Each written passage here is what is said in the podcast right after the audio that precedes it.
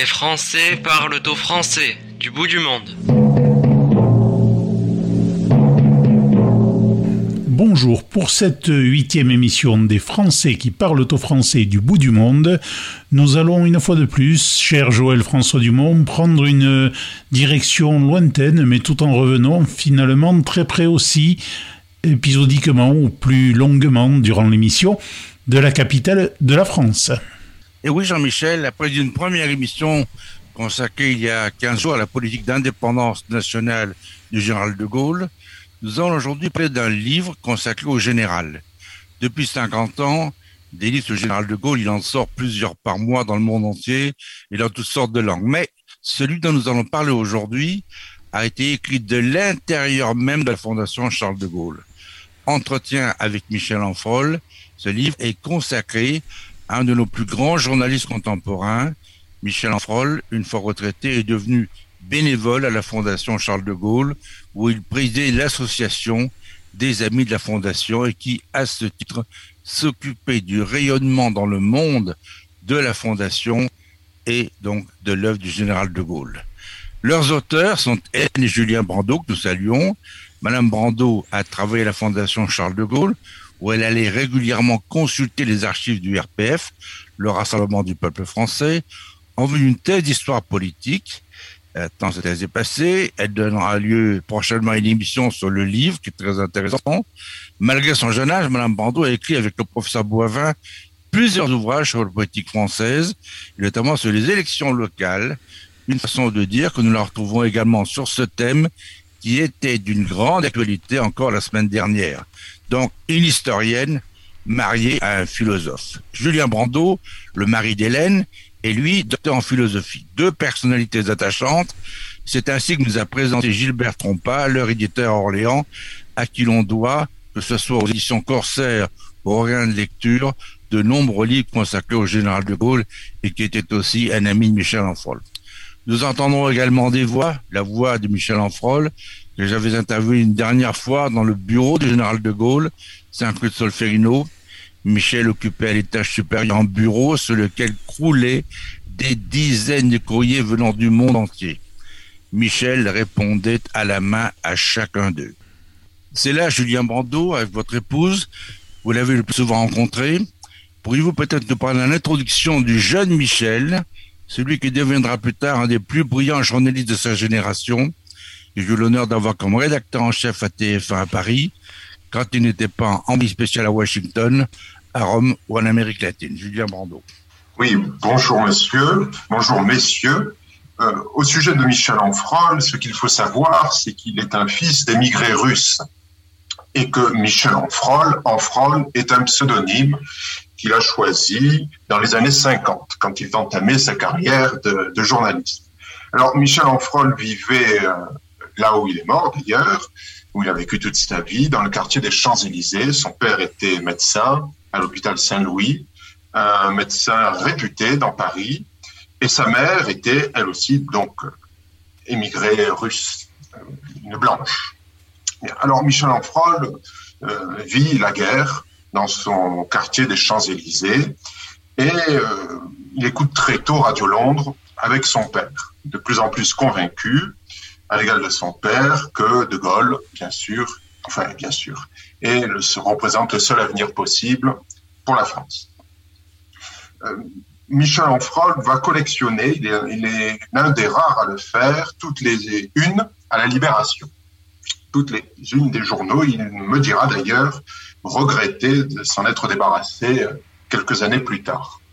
Michel Onfrol est un élève brillant. Il entre à Sciences Po Paris où il fait des études de droit. Bientôt, il cesse, il ne, va pas s'inscrire pendant en thèse. Il était prévu qu'il le fasse d'ailleurs avec René Capitan. Bon, pour des, sur une anecdote que, que le livre relate et sur laquelle je vais passer. Et quand à cette époque, on est intelligent, que l'on est jeune et que l'on est parisien, euh, on a toutes ses chances dans une carrière de journaliste. Et c'est bien sûr ce que va faire Michel Onfroy. Alors, comme il est gaulliste, sa carrière de journaliste euh, aura beaucoup de connotations tout au long de sa carrière. avec son engagement gaulliste. Et dès le début de sa carrière, le premier jalon qu'il pose dans sa carrière, donc, c'est euh, en relation avec euh, le journal de Jacques Sustel, Voici pourquoi, qui est un journal qui va lancer plus ou moins sa carrière. Alors rapidement, hein, voici pourquoi. C'est un journal monté par Sustel qui justifie l'œuvre de De Gaulle dans, dans, dans, dans le maintien de l'Algérie dans le giron français. Il va de soi que dès le moment où De Gaulle décidera de l'indépendance, de l'autodétermination de l'Algérie, ce journal, voici pourquoi, va se dissoudre et Michel Onfrol entrera à ce moment à Europe 1. Donc, très rapidement, une presse écrite pour Michel Onfrol, dont on salue déjà la plume. Ensuite, l'expérience d'Europe 1, où il sera, où il commencera aux variétés. Voilà, pour le début de la carrière de Michel Onfrol. Alors, Michel, euh, puisqu'on parle de journaliste, c'est quelqu'un qui m'a toujours surpris. D'abord, chaque fois que je voyais Michel, que j'appelais Michel, j'apprenais quelque chose. Il y a des gens que j'ai pu connaître et côtoyer pendant 20 ans, ils ne m'ont malheureusement jamais rien appris, même quand je les ai vus pratiquement tous les jours. Et il y en a, quand vous les voyez, ils vous apprennent toujours quelque chose. C'était le cas de Michel. Michel était quelqu'un qui travaillait beaucoup, qui avait une mémoire fabuleuse, on en reparlera. C'était avec Jean-Pierre Chapelle l'un des deux seuls journalistes de TF1 capable de faire un grand direct. Et Michel Enfrol était capable de tenir une heure, deux heures, trois heures, quatre heures, avec une demi-feuille de papier sous les yeux, sur laquelle il y avait marqué que quatre mots. C'était le plan de Michel. Et je peux vous dire qu'il n'y avait pas de bavure, euh, c'était, du solide. Hein. Donc ça, c'est quelque chose d'extraordinaire. Michel travaillait beaucoup. Michel lisait énormément de journaux. Il avait une culture très grande. Il parlait sept ou huit langues sans accent. Vous l'avez dit, d'origine russe. Il avait appris le russe. Il parlait également le serbo-croate. Je prendre un exemple. Lorsque euh, le président euh, euh, yougoslave Tito est mort, euh, TF1 a décidé de, célébrer les obsèques en diffusant une émission à priori une heure et demie. Bon, Michel Enfol, on l'appelle, il dit, bon, alors tu pars après-demain à, à, Belgrade, tu feras les obsèques en direct de telle heure à telle heure. Et puis arrivé sur place, on dit à Michel, bon, en fait, ça sera pas une heure et demie, ça veut durer entre trois et quatre heures. Bon, j'en connais, je peux vous dire que tenir trois ou quatre heures sans lire trois livres, hein, on ne sait pas ce qu'ils auraient pu dire. Bon, ben Michel, pas de problème. Michel parlant serbo-croate, écoutez d'une oreille ce que disaient les commentateurs de télévision euh, en serbo-croate, traduisait, et puis le reste, c'était sa mémoire. Michel avait été lire une quinzaine d'articles de journaux intéressants, il a peut-être fait photocopier deux à la documentation euh, à TF1 et ça lui suffisait. Et après, il parlait. Et Michel m'a dit un jour, lorsque j'étais là-bas, tu sais sur qui je suis tombé? Sur Michel Rocard. Ah bon? Dit Michel Rocard. Ben, c'est normal. Euh, c'était son bailleur de fonds euh, pour ses obsèques. Il a au moins l'honnêteté politique de rendre hommage à Tito. Et je lui dis, mais comment ça se fait que tu tutoies Michel Rocard? Ben, Figure-toi, quand on était à Sciences Po, il y avait sur le même banc, mais pas forcément côte à côte, trois hommes. Jacques Chirac, Jean-Marie Le Pen et Michel Rocard. Donc Michel a connu une génération de gens qui ont incarné la politique française dans des endroits très différents et ils connaissaient pratiquement tout le monde. Tout le monde. Parlait de René Capitan, que j'ai aussi connu.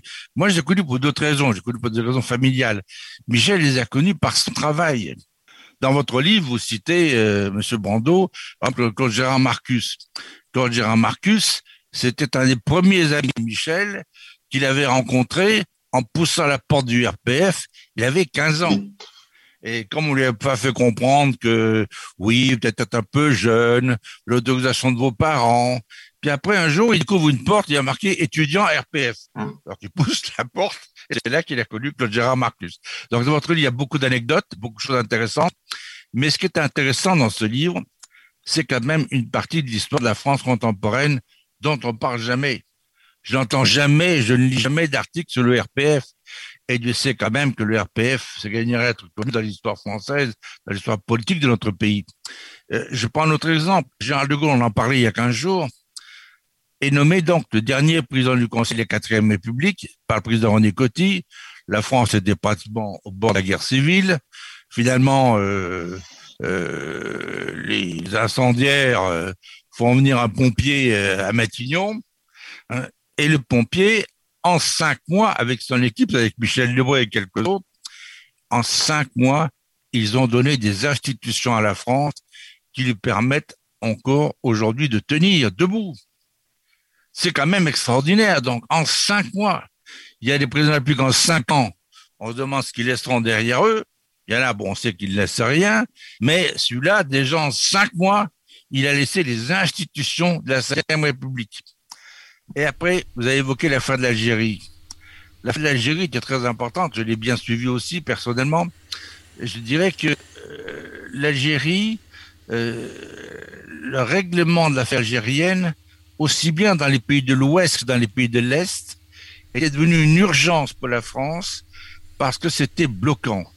La politique étrangère de la France ne pouvait pas se développer parce qu'à l'Est comme à l'Ouest, mais dans le monde entier, les pays du monde se liguaient pratiquement contre la France, traités, disons, de pays occupants ou colonialisants, etc. Donc il a fallu effectivement mettre un terme à cette politique en Algérie et ça a été l'autodétermination. Mais après cela, dès 1963, et on l'a vu il y a 15 jours, la politique étrangère générale de Gaulle s'est appliquée. Elle s'est appliquée en Europe, mais elle s'est aussi appliquée dans le monde, notamment dans les pays comme l'Amérique latine. Mais on le verra encore une fois, comme on l'a vu la semaine dernière, on le verra encore bientôt en Europe centrale et orientale. D'ailleurs, en Europe centrale orientale, le seul président derrière le général de Gaulle qui a fait quelque chose d'utile, c'était Mitterrand. Les autres, avant et après, il n'y a personne. Voilà. Donc revenons à Michel Enfrol. Il avait des principes intangibles. Il était journaliste, vous l'avez dit. Vous lui avez posé la question dans votre livre, d'ailleurs, comment concilier le journalisme et le soutien au général de Gaulle. Alors, quelle a été sa réponse? Alors, il faut en revenir au RPF, parce que nous sommes donc dans une démocratie libérale, même après la, libération, et voici qu'un parti se présente comme transpartisan, ce qui ne va pas de soi. Et ça, il faut comprendre cela, parce qu'à partir du moment où vous appartenez à une idéologie, gaullisme est une idéologie, hein, c'est un terme noble, euh, transpartisane, vous pouvez concilier beaucoup de choses. Vous pouvez, euh, c'est une chose, par exemple, d'être journaliste et socialiste, mais c'est autre chose que d'être journaliste et gaulliste. Si vous entendez par gaullisme euh, une idéologie transpartisane dont le seul bien est, se confond avec celui de la nation. Et c'est pourquoi euh, Michel Onfroy n'a jamais eu, d'après lui, de difficulté à concilier sa carrière de gaulliste, enfin sa carrière, sa profession de foi gaulliste et sa carrière de journaliste. Parce que, je le répète, derrière le gaullisme, pour lui, c'était un attachement viscéral à la France et à ce qu'on appelle, ce sont des termes un peu galvaudés, mais qui méritent d'être redéfinis, euh, ses valeurs valeurs de la nation française, dont, dont, les meilleurs illustrateurs étaient pour lui les grands résistants et les grands Français. Voilà à peu près ce qu'il m'a répondu. Et je tiens à dire qu'à chaque fois qu'il évoquait ces grandes figures, il avait des trémolos dans la voix. Pour lui, un Fred Scamaroni ou un Benjamin Josset étaient des personnages hors pair et illustrent l'histoire de France. Je peux parler aussi de Pierre Mesmer. Si vous le permettez, moi je voudrais vous poser une question qui va peut-être nous ramener à une actualité plus récente oui. de l'avis qui se voudrait le plus répandu de nos jours. Je prends bien toutes les précautions d'usage. Les institutions françaises remonteraient à à peine 30 ou 40 ans. Aujourd'hui, nous rappelons qu'il faut aller chercher bien au-delà, que notre cinquième République date bien de 1958 et des hommes qui avaient vécu la Seconde Guerre mondiale qui ont fait en sorte que nos institutions évoluent réellement. Mais comment les responsables politiques et économiques actuels peuvent-ils faire fi de l'histoire précédant les 40 dernières années? Parce qu'on n'entend quasiment plus jamais parler. Vous parliez du RPF dont on n'entend plus parler aujourd'hui, mais on n'entend plus ou très rarement parler de la Constitution de 1958. Par contre, reviennent dans l'actualité régulièrement des rumeurs d'adaptation, voire de révision de cette Constitution sans jamais faire référence à ses fondements. Vous avez raison, vous avez raison. Néanmoins, ce sont, ce sont les hommes qui, qui incarnent les institutions. Il va de soi que les institutions ont pris un cap tout à fait différent de celui qui était celui qui était euh, le cap du général de Gaulle, ou sous le général de Gaulle. Et c'est bien qu'aujourd'hui se posent des questions qui ne se posaient pas à l'époque. Des questions peut-être mal posées, mais auxquelles il faut tout de même répondre. Aujourd'hui, il y a certes un dévoiement des institutions de la Ve République, si bien que certains sont persuadés que cette Ve République se confond à une sorte de monarchie républicaine. Ce qui est faux. Ce qui est faux, euh, le président de la République n'a pas tous les pouvoirs. On le voit, euh, c'est stupide de le dire. Euh, bon, pour la, réforme des institutions, elle peut se justifier euh, si le contexte, les circonstances présentes l'appellent. Et ça, c'est à l'homme politique, à l'homme d'État d'aujourd'hui, selon les circonstances présentes, à le décider ou non. Et sans doute, hein, le rappel du RPF ou du grand passé gaulliste sont-ils nécessaires, mais ils ne seront jamais déterminants dans la prise de décision actuelle, euh, parce que la politique, c'est que faire, comment faire au moment où je pose la question. Voilà mon opinion en tout cas. enfin... Merci de cette, de cette réponse. Euh, je voulais continuer sur citer euh, quelques phrases de votre à la fin de votre livre. Vous dites sans doute De Gaulle peut-il être interprété comme un grand communicant, mais ce n'est pas séparé du fait qu'il disait aux Français le fond des choses, comme le rapportant Alain Perfit. J'ajoutais que la voix de Gaulle était attendue et que de ce fait, donc c'est Michel Enfant qui parle, sa parole était créatrice. 1958, 22 avril 1961, 30 mai 68, entre autres. Jean-François Degnaud, qui a été mon patron quand j'étais jeune diplomate, dit dans ses mémoires qu'il y avait là quelque chose de très dramatique et théâtral. Et le drame, écrivez-vous, n'est pas un simple jeu. Là est sûrement la grande noblesse de l'art politique. Aujourd'hui, il semblerait que la communication permette au contraire de ne pas avoir à dire le fond des choses. C'est pourquoi toute comparaison de nos présidents les plus récents avec De Gaulle me semble insoutenable. Je crois que ce que vous dites est extrêmement intéressant. Je le relisais avec plaisir hier soir. Vous dites vraiment, euh, aujourd'hui, tout le monde a été au sera. Tous nos présidents euh, se trouvent une filiation avec le général, y compris l'actuel. Bon, le problème, c'est quand on voit ce qu'ils font, il faut exactement le contraire de ce qu'aurait fait le général de Gaulle. Oui, mais. un gaulliste peut pareil. Et, pour répondre à la question de Jean-Michel Poulot, une vraie question. En fait, ceux qui parlent de la Constitution, c'est pour mieux la détruire. Oui. Quand on voit, par exemple, euh, euh, on peut citer M. Bayrou, euh, bon, pas parce qu'il est maire de Pau, mais parce que euh, c'est la politique du modem, ça a toujours été ça au centre.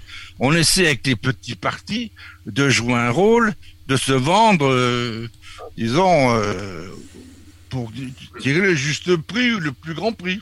Euh, si vous le permettez, je, je, fais un petit rajout. Je crois que c'était à l'élection présidentielle de 2007, le candidat François Bayrou à cette époque-là disait « Si je suis élu, je mettrai en place à la sixième République ». Oui, oui, c'est vrai, oui. c'était en 2007. Donc l'idée, c'est de,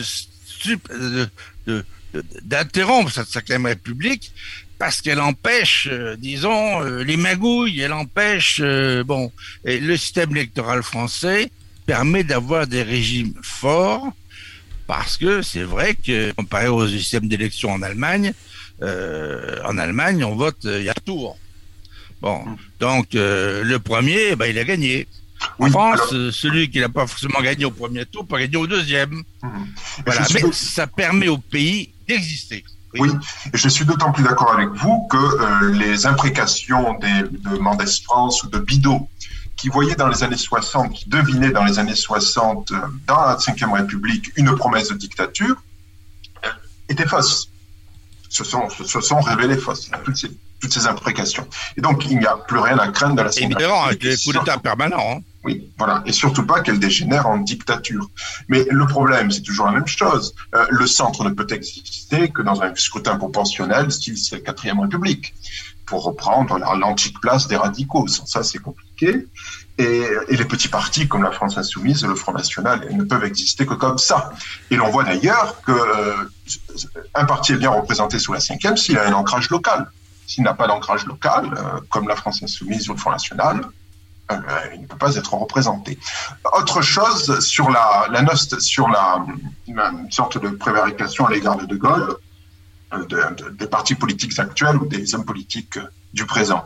Je crois qu'ils ont la nostalgie de la grande politique française. J'avais lu une interview de Giscard qui disait qu'il avait été fier dans sa vie, et c'était un grand moment de fierté pour lui, le seul peut-être de sa carrière, d'avoir servi le général de Gaulle, et je cite, le destin politique de la France je crois que la nostalgie, euh, nos hommes politiques ont la nostalgie de cette époque.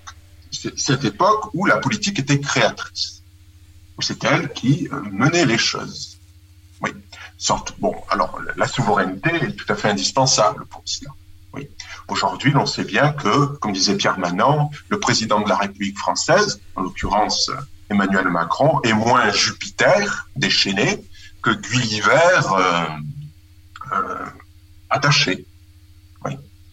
Je crois qu'on a une nostalgie pour De Gaulle et pour la grande politique française. Alors, il y a, je crois, quelque chose d'important.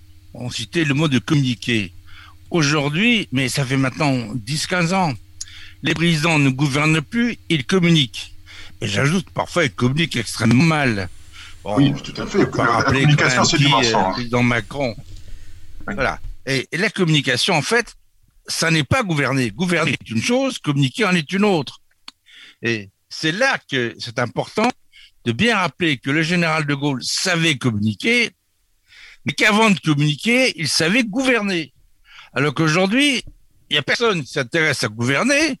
D'ailleurs, on le voit, on demande en France si, est-ce qu'il y a pilote dans l'avion? Ça fait deux, trois ans que la question se pose partout, et pas seulement en France. Et donc, les communicants du général de Gaulle, des gens qui avaient quelque chose à dire. Et aujourd'hui, c'est le mensonge permanent. C'est la petite phrase, c'est la petite chose. C'est-à-dire que c'est le futile.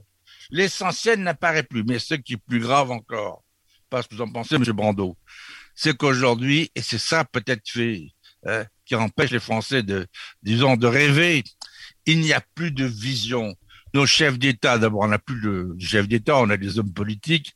Hein. Nos, hommes politiques qui sont à la tête de l'État n'ont aucune vision, ni en politique intérieure, ni en politique étrangère. Général de Gaulle avait une vision aussi bien en politique intérieure qu'en politique étrangère. D'ailleurs, il n'a pas attendu longtemps. Le peu de temps qu'il a passé au pouvoir à la libération, il a créé la sécurité sociale, faut pas oublier qu'à l'époque, la CGT est descendue dans la rue contre la sécurité sociale. Il avait donné le droit de vote aux femmes. Mais souvenez-vous à l'époque, les gens disaient, tous ces centristes dont vous parliez tout à l'heure, mais vous vous rendez compte, faire voter les femmes, où allons-nous? Hein? On serait cru presque dans un pays arabe. Donc, je dis simplement, les grands changements, il les a faits. Et comme il ne peut pas le faire avec euh, l'appareil euh, parlementaire, il les a fait avec une sorte d'oukaz, pour un terme russe, donc avec ces, ces directives gouvernementales euh, qui aujourd'hui sont devenues une tradition, ce qui permet d'éviter au Parlement de jouer son rôle. Donc simplement, les Français effectivement rêvent d'un retour, peut-être pas à la grandeur, mais au moins à la normalité. Et c'est vraiment quelque chose qui nous manque aujourd'hui. Jean-Michel? Eh bien, écoutez, euh, oui, je crois qu'on ne peut que souscrire à ces paroles-là, et on voit bien, euh, nous le dénonçons assez régulièrement, ou nous le relatons, puisque nous n'avons pas le droit de dénoncer dans notre démocratie, mais nous, nous relatons assez régulièrement les insuffisances, sinon réelles, du moins apparentes, de nos institutions et de celles qui les font vivre. Il y a quelque chose aussi de très important, c'est qu'aujourd'hui, la forme politique nationale est en crise. Et quand une forme politique dans laquelle nous vivons et, sur laquelle est moulée notre démocratie euh, se délite, ou se, se, dissout plutôt, eh bien, euh, la politique euh, ne vaut plus ce, qu'elle pouvait valoir. Et qu'il y a une sorte de décadence. Et cette décadence, nous la subissons. Et nos hommes politiques, les premiers, hein, le voient le mieux. J'ai regardé il y a peu, enfin, entendu parler interview du réalisateur d'un film sur, euh, sur Édouard Philippe, Premier ministre, qui se confie donc aux journalistes, à cœur ouvert, hein, Et l'on voit tout à fait un Premier ministre, bon, ça a pu toujours exister, mais là, plus que jamais, euh, ne sachant pas quoi faire, étant un peu perdu, prenant des décisions, mais euh, une sorte de politique du doigt mouillé. Hein. Alors, vraiment, je pense que certes, hein, il y a une dérédiction des hommes politiques, mais qui est due à l'affaiblissement de la forme nationale. Et ce dont témoigne Michel Onfroy, c'est que non seulement le nationalisme n'est pas un gros mot, mais euh, quand il est compris de manière gaulliste, le nationalisme gaulliste existe, il a une définition rigoureuse, eh bien, euh, s'il existe, tout devient possible. Un avenir politique se dégage. Oui. La grande question aujourd'hui est de savoir ce que l'on fait de la nation, quel est son avenir, bien que très compromis?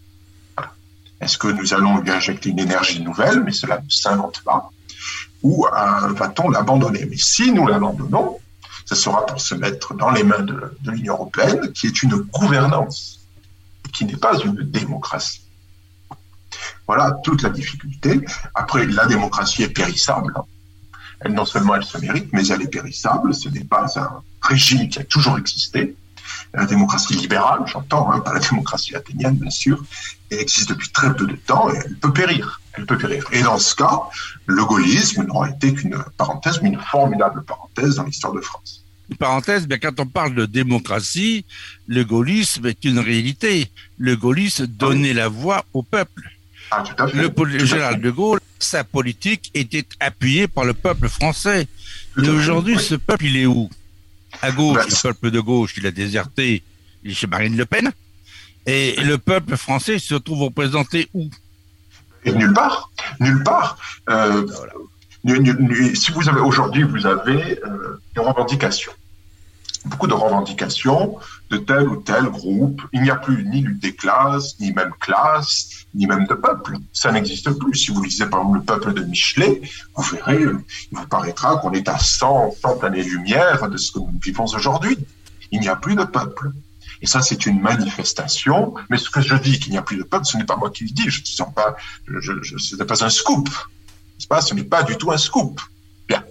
Nous aurions pu penser que les gilets jaunes pouvaient euh, être une voix populaire. Je pense qu'ils l'ont été.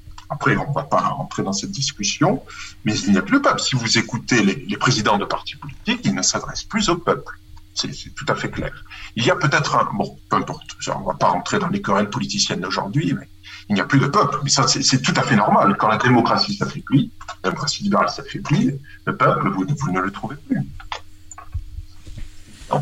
Mais c'est intéressant, ce que vu d'Allemagne, euh, je l'ai vu lorsqu'il y a eu la crise des Gilets jaunes, les Allemands, eux, euh, ont compris tout de suite que c'était une crise d'une très grande ampleur, d'une véritable profondeur. Et alors que les Allemands avait très largement soutenu Macron au début. Voilà quelqu'un de jeune, voilà quelqu'un qui sera différent des partis politiques qu'on connaît depuis des années. Il va apporter, euh, disons, du sang nouveau. Il, va moderniser la France. Bah, je dis qu'ils sont allés de division en division, mais après les Gilets jaunes, ils ont été frappés, et là, défavorablement, par le mépris, je dis bien par le mépris d'Emmanuel Macron le peuple français, y compris dans ses déclarations. Il a fait des déclarations, mais un homme politique allemand ou une femme politique allemande aurait dit le dixième de cela, mais on n'aurait plus jamais revu son visage. Il aurait été hué dans les rues. Ben non, en France, on pourrait mépriser les gens. Allez, on fait un million de pauvres dans la classe moyenne, un de plus, c'est pas grave. On verra d'ailleurs au mois de septembre, hein, parce que, hélas, la pandémie, va avoir des conséquences économiques. Il faudra en reparler. Et au moment où le peuple français se trouve pratiquement au fond de la piscine, qui voit pas comment il pourra creuser davantage, il est en bas. Comment faire? Non seulement pour remonter, mais pour essayer de remonter et de respirer tranquillement. Il ne voit rien venir. Rien venir. Voilà. Donc, euh, Jean-Michel, je sais pas ce que vous en pensez, mais euh, il n'y a qu'en Allemagne qu'on ressent les choses comme ça.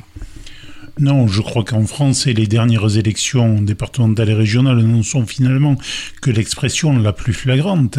Mais comme l'a dit Julien Brando, sans doute les Gilets jaunes étaient-ils déjà une première expression de ce malaise profond du peuple français euh, Je ne cherche pas à être un moralisateur, un philosophe, ça n'est pas mon rôle, je ne veux surtout pas empiéter sur le territoire de Julien Brando qui le fait tellement mieux que moi.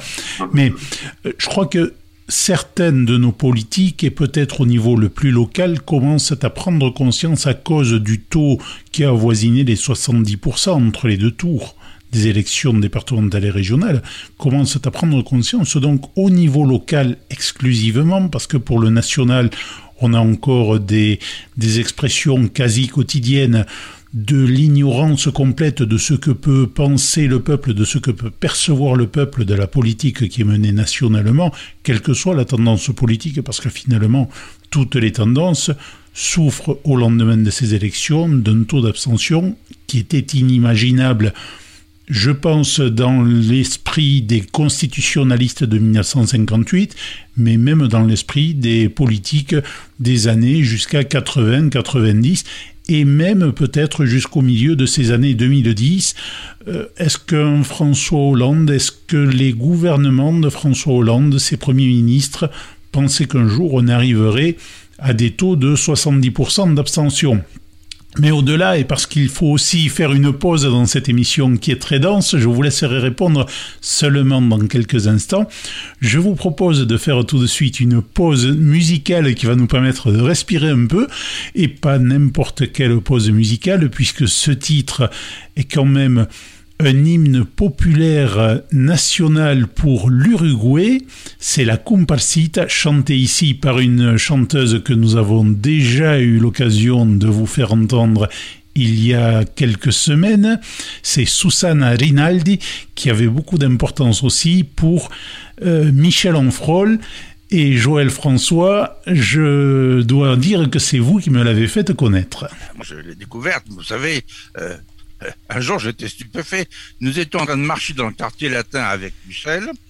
Euh, nous allions quelque part, je ne sais plus où. Et puis, euh, je crois, la maison d'Amérique latine. Et en route, je rencontre quelqu'un que j'avais connu avant de partir comme jeune diplomate au Québec, qui avait été l'homme de la politique générale de Gaulle au Québec. Alors, je présente Michel Enfrol. Ah, Michel Et il tombe dans les bras l'un autre. Ah, il dit, ben, je vois que vous vous connaissez. Ma Michel, mais ça fait. Mais bon, c'est pas vu depuis combien? 48, 49 C'était pas vu depuis 1948. Alors qu'est-ce que tu fais? Qu'est-ce que tu deviens? Et toi Et toi Il dit, mais voilà, je viens de monter une radio à Paris, Radio Latina. Mais dis-moi, ça t'intéresse? Ah oui, bien sûr. Viens me voir. Et une semaine après, Michel devenait le patron Radio Latina. Et Radio Latina, ça permettait à Michel, toutes les semaines, notamment le samedi matin, de faire une émission sur le tango. Le jour il m'a dit ça, je dis à Madeleine, son épouse, Madeleine, Michel, il parle du tango, mais est-ce que c'est un sujet qu'il connaît? Michel, le tango, ben, il connaît que ça. Mais attends, il a appris le tango où? Ben, Il avait des cordes à son arc. Michel était capable de commenter un match de boxe. Il était capable de commenter les sports. Il était capable de tout faire. Ça, c'est extraordinaire. Bon. Et, et Michel, je dirais aussi autre chose. Sa priorité, elle allait aux faits. Michel ne mélangeait jamais, comme le font hélas la plupart de nos confrères français, les faits et les commentaires. Il lui arrivait d'être critique, en tout cas, il savait rester critique. C'est une qualité rare, à fortiori chez un journaliste. Je dirais qu'en Allemagne, dans tout article de journal, au début, ce sont les faits, et ensuite suivent les commentaires. C'est pareil à la télévision. Alors qu'en France, on ne sait jamais où est le fait, où est le commentaire. C'est tellement imbriqué Hein, c'est l'AFP, 90% des papiers français sont écrits par l'AFP, et euh, pratiquement 90% des papiers écrits par les journalistes sont des réécritures de l'AFP. Alors certains euh, le papier tel quel, des fois il est même honnêtement qui citent l'AFP, il y en a qui modifient le papier qui qui les intéresse dedans, il y en a qui les mélangent, il y a qui rajoutent des éléments pour donner l'impression que c'est eux qui ont écrit le papier. Mais on n'a pas la même information quand on dit ici ou là. Et Michel connaissait très bien l'Amérique latine et il adorait la musique.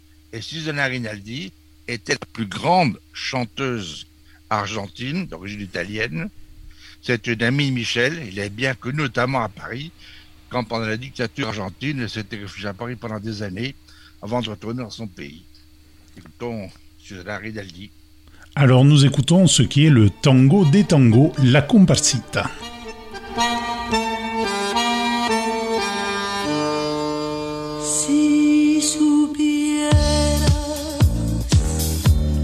Que aún dentro de mi alma conservo aquel cariño que tuve para ti. Quién sabe si supieras que nunca te he olvidado, volviendo a tu pasado, te acordarás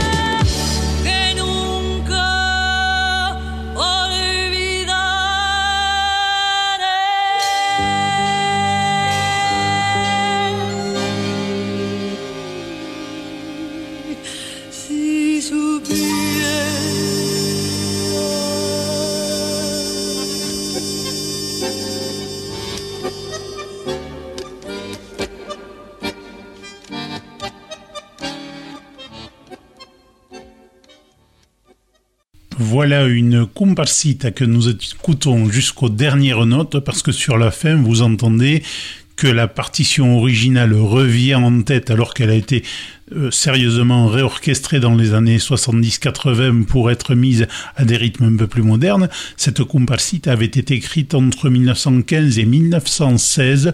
On n'a pas la date exacte, par le musicien uruguayen Gerardo Matos Rodriguez. Voilà Joël François, voilà Julien Brando, notre invité aujourd'hui. Alors, euh, une précision, vous parlez de Madame Rinaldi, Susana Rinaldi, qui était une amie de Michel Enfrol, mais Michel Enfrol avait un autre ami qui s'appelait Angelo Rinaldi. Alors, rien à voir entre Angelo et Susanna, mais Angelo, Julien Brando le connaît bien parce que dans la préface du livre qu'il a écrit son épouse, Entretien avec Michel Enfrol, avec De Gaulle, du RPF à l'ORTF, la préface est faite justement par Angelo Rinaldi de l'Académie française. Je ne dirai seulement qu'une chose, le titre, Le soldat évanoui. Julien Brando. Oui, oui, oui. Alors c'est une très belle préface qui est euh, en guise d'hommage à Michel Enfrol.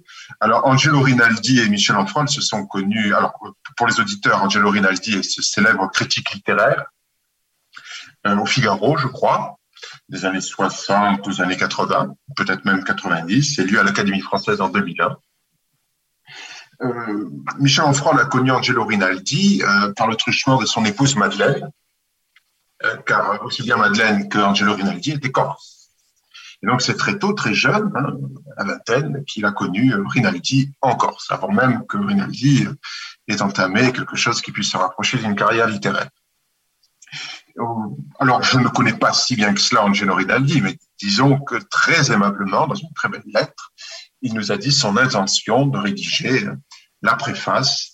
Alors, la préface est un hymne à la carrière de Michel Onfray, à la personne, mais aussi au gaullisme puisque Rinaldi est, un inconditionnel, si je puis dire, du général de Gaulle, en tout cas du gaullisme. Et alors, il a une très belle, très belle expression pour qualifier le gaullisme. Euh, au moment où de Gaulle va au Canada, euh, juste quelques instants avant de prononcer sa fameuse algarade Vive le Québec libre, le général de Gaulle est accueilli euh, par, en fanfare par les autorités. Et la fanfare se met à, à interpréter 12 France de Charles Trenet. Et Rinaldi, alors le général de Gaulle se met au garde à vous. Et Rinaldi dit, eh bien, c'est ça le gaullisme. C'est ça le gaullisme. 12 France avec le général de Gaulle au garde à vous dans un pays étranger mais francophone. Voilà. Oui, que de souvenirs, j'ai moi-même été jeune diplomate à Québec, un an après le Québec libre, et c'est là que j'ai découvert des choses étonnantes. La première, le 14 juillet, donc le 14 juillet, au consulat de France, consulat général, nous allions euh, célébrer la fête nationale. Et derrière moi, il y a trois individus qui trinquent à la sortie du maréchal. On me retourne, très surpris, en me disant, tiens, des gens qui ont connu euh, Leclerc ou Delattre, euh, ou de- des gens encore plus anciens. Ben non. Vérification faite, c'était Pétain. Là, je les regarde, je dis, attendez, vous êtes ici au consulat général de France. Et alors? Eh ben, moi, je les ai mis dehors. Eh ben, c'est intéressant parce que ça m'a valu euh, un échange avec le consul général le lendemain matin qui n'a pas été triste. Je trouve ça extraordinaire. Il y avait au Canada des Canadiens anglais, je dis bien les Canadiens anglais, qui ont fourni 73% des volontaires pour la Première Guerre mondiale. Parce que les Canadiens francophones n'avaient pas le droit d'aller se battre en Europe. La loi ne le permettait pas.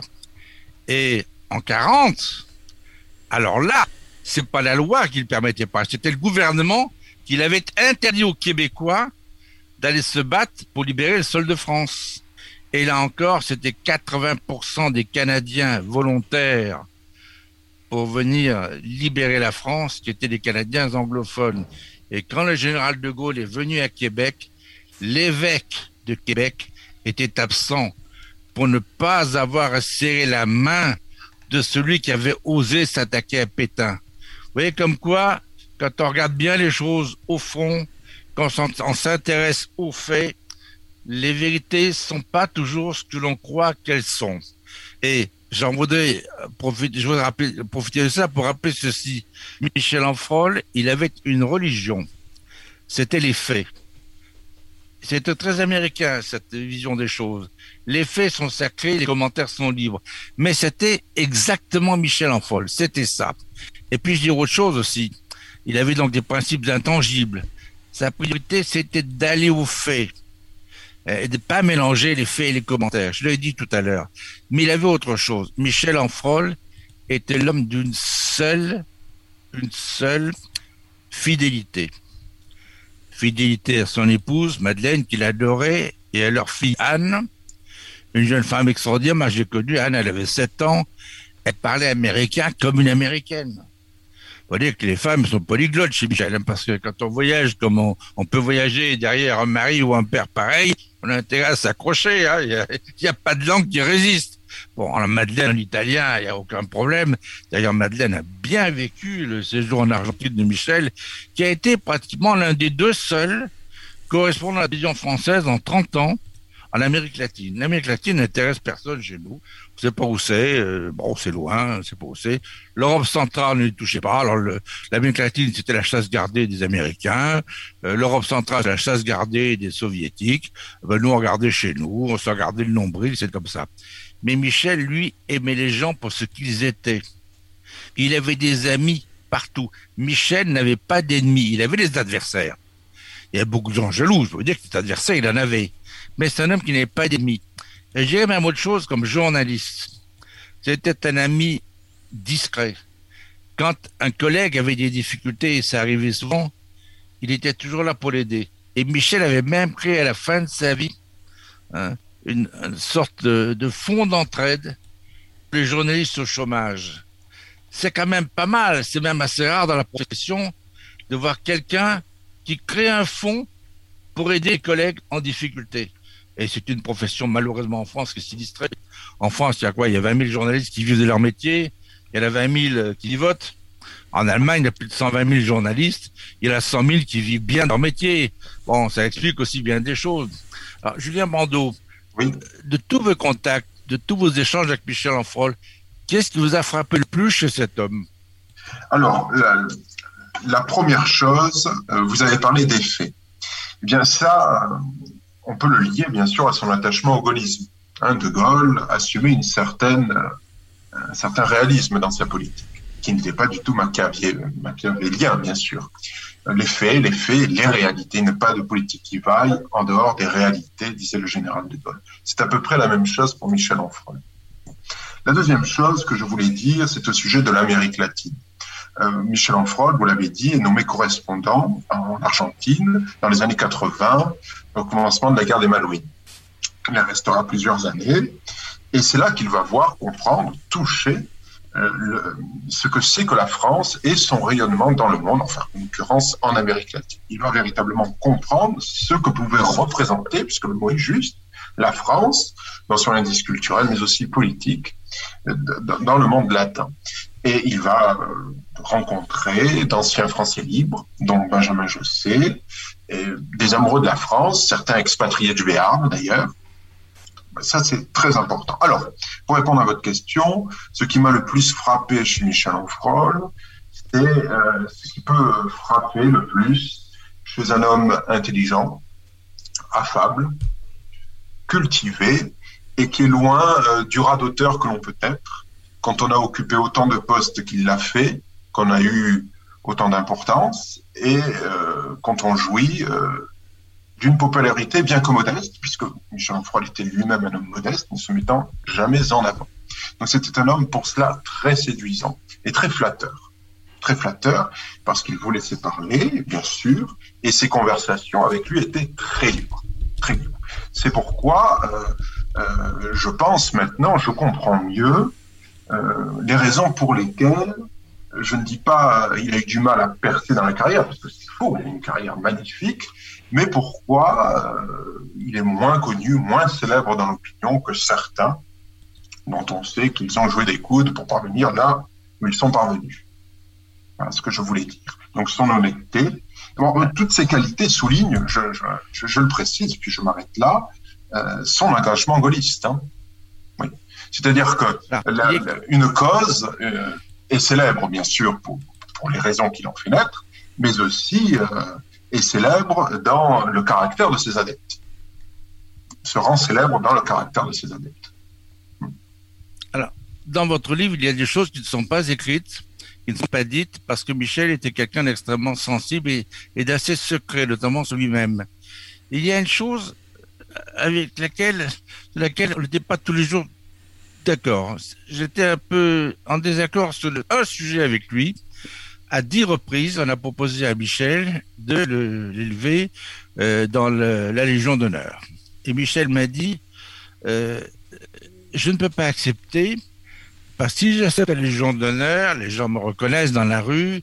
Ils disent oui, la Légion d'honneur parce qu'il était à la télévision, parce qu'il était proche du pouvoir et tout. Ça donne l'impression que je suis vraiment le représentant du pouvoir.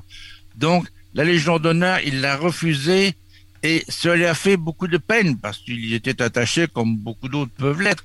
Et il l'a refusé. Par contre, il a eu droit à la Légion d'honneur argentine et celle-là, il en était extrêmement fier. D'ailleurs, il a été aussi décoré et même il a été fait citoyen d'honneur de euh, la ville de Buenos Aires, quand même assez rare pour un Français. Et Michel, il y a un autre souvenir qui n'est pas dans le livre, parce que là encore, c'est quelqu'un très c'était quelqu'un très discret. J'ai connu, je crois, deux journalistes comme lui. Et Michel Enfrol, et puis euh, un autre, j'ai beaucoup aimé, un, un franc-comtois d'ailleurs, euh, avec qui j'ai travaillé à France 3. Je vais en parler dans un instant. Michel Enfrol, il est chef d'État, venait à Paris. Ils appelaient le, bureau, ils appelaient chez Michel Enfrol. Et c'est Madeleine qui répondait à un moment, je vais vous chercher mon mari. Le chef de l'État parlait directement à Michel Enfrol. Il allait voir le chef de l'État, il allait voir peut-être les ministres des Affaires étrangères, mais il voyait aussi Michel Enfrol en tête à tête. Et le deuxième candidat, c'est Christian Mallard. Je travaillais à côté de Christian Mallard pendant des années à France 3. Bon, Christian Mallard, évidemment, on l'utilisait pas du tout. Euh, un garçon qui a des contacts extraordinaires. Je passe dans le bureau de Christian, il fait un signe, bon, attends, je peux pas maintenant. Il parlait au roi de Jordanie. Le lendemain, c'était avec le président égyptien. Euh, une semaine après, c'est le président de la République du Mexique. Après, c'est Malard qui me dit, non, la semaine prochaine, euh, j'ai un petit déjeuner avec le président mexicain. Tu viens avec moi? Bah, euh, Oui, j'allais avec plaisir, c'est toujours intéressant. Mais les chefs d'État étrangers disaient des choses à des journalistes qu'ils ne disaient pas à leurs interlocuteurs français. Ça m'est arrivé à quelques occasions. Mais moi, c'était rare. Même Michel Enfrol, c'était tous les mois. Et Malard, c'est pareil, il a fait ça toute sa vie. Donc vous avez des gens qui ont été entre les deux pays, qui ont fait beaucoup de choses, qui ne sont pas connus, qui ont réparé des choses. Un jour, Michel était révolté. Le président de la République d'Uruguay vient en France, diplômé de la Sorbonne, refoulé comme un malpropre par un CRS de la police des frontières à, à Roissy. Parce qu'il n'avait pas de visa. Bah, L'autre, il n'y a pas de visa pour venir en France. Il venait de Bruxelles. On l'a renvoyé en Belgique. Il est retourné en Uruguay. C'est ce qu'il a fait. Il a fermé l'Alliance française. Du jour au lendemain. C'était les lois Pasqua.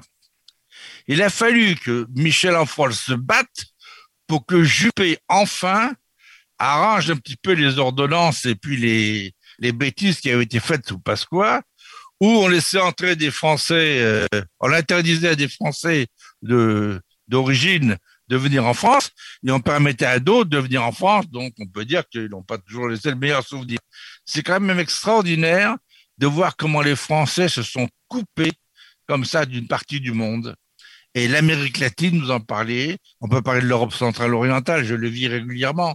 Parce que moi, ici, je connais un autre monde depuis Berlin. Vous savez, ici, on a l'Autriche, la Hongrie, la République tchèque, la Pologne, les Pays-Baltes, la Russie. Euh, euh, c'est un monde dont on ne parle jamais en France. Mais ici, on en parle tous les jours. On parle aussi bien de la France, euh, d'Italie, que de la Pologne et de la République tchèque ici. Et on se rend compte de cette absence, de ce vide, alors qu'il y a une demande très forte de la France, et qu'en dehors du plan culturel, pour le reste, c'est le vide. On le disait, Jean-Michel, vous vous en souvenez, il y a deux ou trois mois, c'était peut-être notre première émission avec l'ambassadeur Barry de Longchamp. Barry de Longchamp a été ambassadeur notamment en Pologne, il est aujourd'hui le président dans les Français de l'étranger. Et il est allé devant le Conseil d'État pour faire annuler une décision, le décret du ministre de la Santé, M. Véran, qui interdisait aux Français hors Union européenne de rentrer en France. Mais c'est inique, on n'avait jamais vu ça.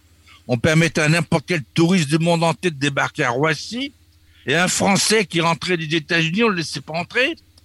Un Français qui rentrait du Japon, on ne le laissait pas entrer. Et entre nous, ce sont les pays dans lesquels je peux vous dire qu'on est pas mal soigné du tout. Aux États-Unis, il vaut mieux avoir de l'argent pour être soigné. Mais je peux vous dire qu'au Japon ou en Allemagne, euh, dans le domaine du soin, euh, on n'a rien à regretter. Hein. On, peut, on peut comparer, je peux vous dire qu'on est bien. Hein, on est très bien ici. Voilà, donc Jean-Michel, vous voyez, ce sont des choses. euh, il n'y a pas de vérité, il n'y a pas de blanc et de noir, il y a souvent du gris. Mais Michel Enfrol était capable d'avoir des contacts extraordinaires et parfois de, de réparer des cassures qui étaient en train de se faire pour les éviter. Et Vous- ça, ça n'est pas le motif parce qu'il était discret, il n'en parlait pas. Vous me rappelez évidemment mes années de télé de jeunesse, mon cher Joël François, et vous aussi Julien Brando, parce que lorsque vous me parlez de Michel Onfrol, évidemment, ben, ça fait rêver par les grands reportages et les très beaux reportages que Michel Onfrol nous présentait de façon très régulière. Et Christian Mallard, c'est la même chose.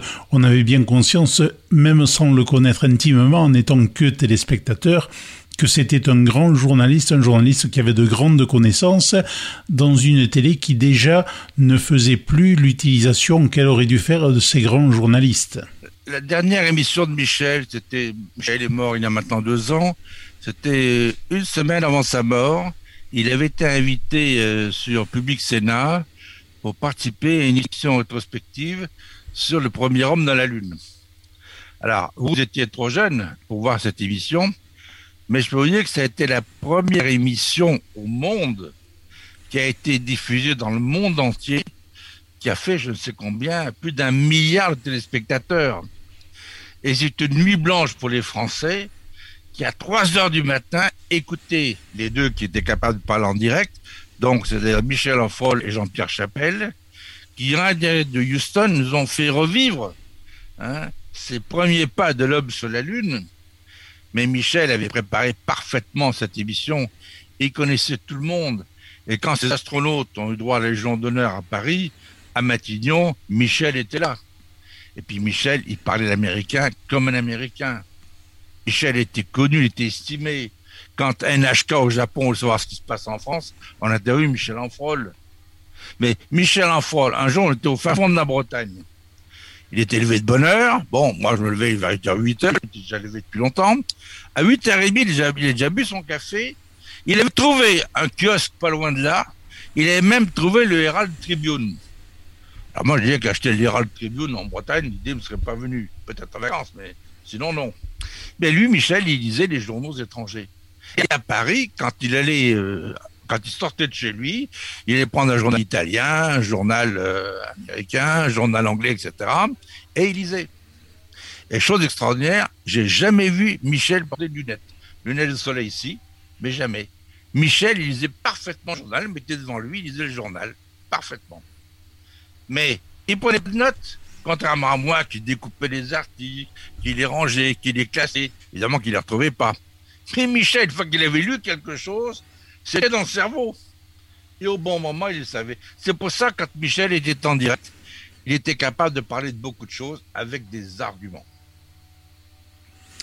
Mon cher Joël François, malheureusement, je vais être obligé de vous interrompre l'un et l'autre dans vos très beaux propos, mais nous l'avons compris, vous avez encore énormément de choses à nous dire sur Michel Onfrol, sur les institutions françaises pour ne pas parler que du gaullisme, parce que quand on parle du gaullisme, il faut aussi parler de la République avec un grand air.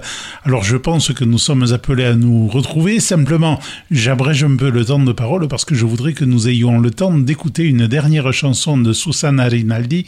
Alors, je vous dis au revoir à tous les deux. Grand merci à vous, Julien Brando. Merci à vous, merci beaucoup. Et merci également à Joël François Dumont, évidemment, toujours en duplex de Berlin. Eh bien, grand merci. Et puis, euh, je veux dire que euh, le, petit bébé de Monsieur Madame Brando n'ont pas permis à la maman d'être présente à l'antenne aujourd'hui. Donc, euh, nous espérons trouver une heure à laquelle, normalement, elle sera dans son berceau et prendre les bras de sa maman, ce qui nous donnera le plaisir de l'entendre. Également, sur un de ses livres sur le général de Gaulle et le conseil des ministres. Oui, très bien. Merci beaucoup. Tan vigente hoy, además. Pianta de aquí, no vuelvas en tu vida. Ya me tenés bien requete amurada. No puedo más pasarla sin comida, ni oírte así decir tantas pavadas. No te das cuenta que sos un engrupido. ¿Te crees que al mundo lo vas a arreglar vos? Si aquí ni Dios rescata lo perdido, ¿qué queremos? Haz el favor. Lo que hace falta es empacar mucha moneda, vender el alma, rifar el corazón, tirar la poca decencia que te queda, plata, plata y plata, plata otra vez. Así es posible que morfe todos los días. Tengas amigos, casa, nombre y lo que quieras vos. El verdadero amor se ahogó en la sopa. La panza es reina y el dinero, Dios pero no ve, Gilito embanderado, que la razón la tiene el de Maguita, que la honradez la venden al contado y la moral la dan por monedita, que no hay ninguna verdad que se resista frente a dos pesos moneda nacional.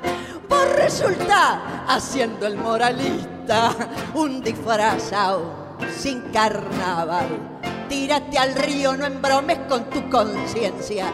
Sos un secante que no hace ni reír. Dame puchero, guárdate la decencia. Plata, plata y plata, yo quiero vivir. ¿Qué culpa tengo si has pillado la vida en serio?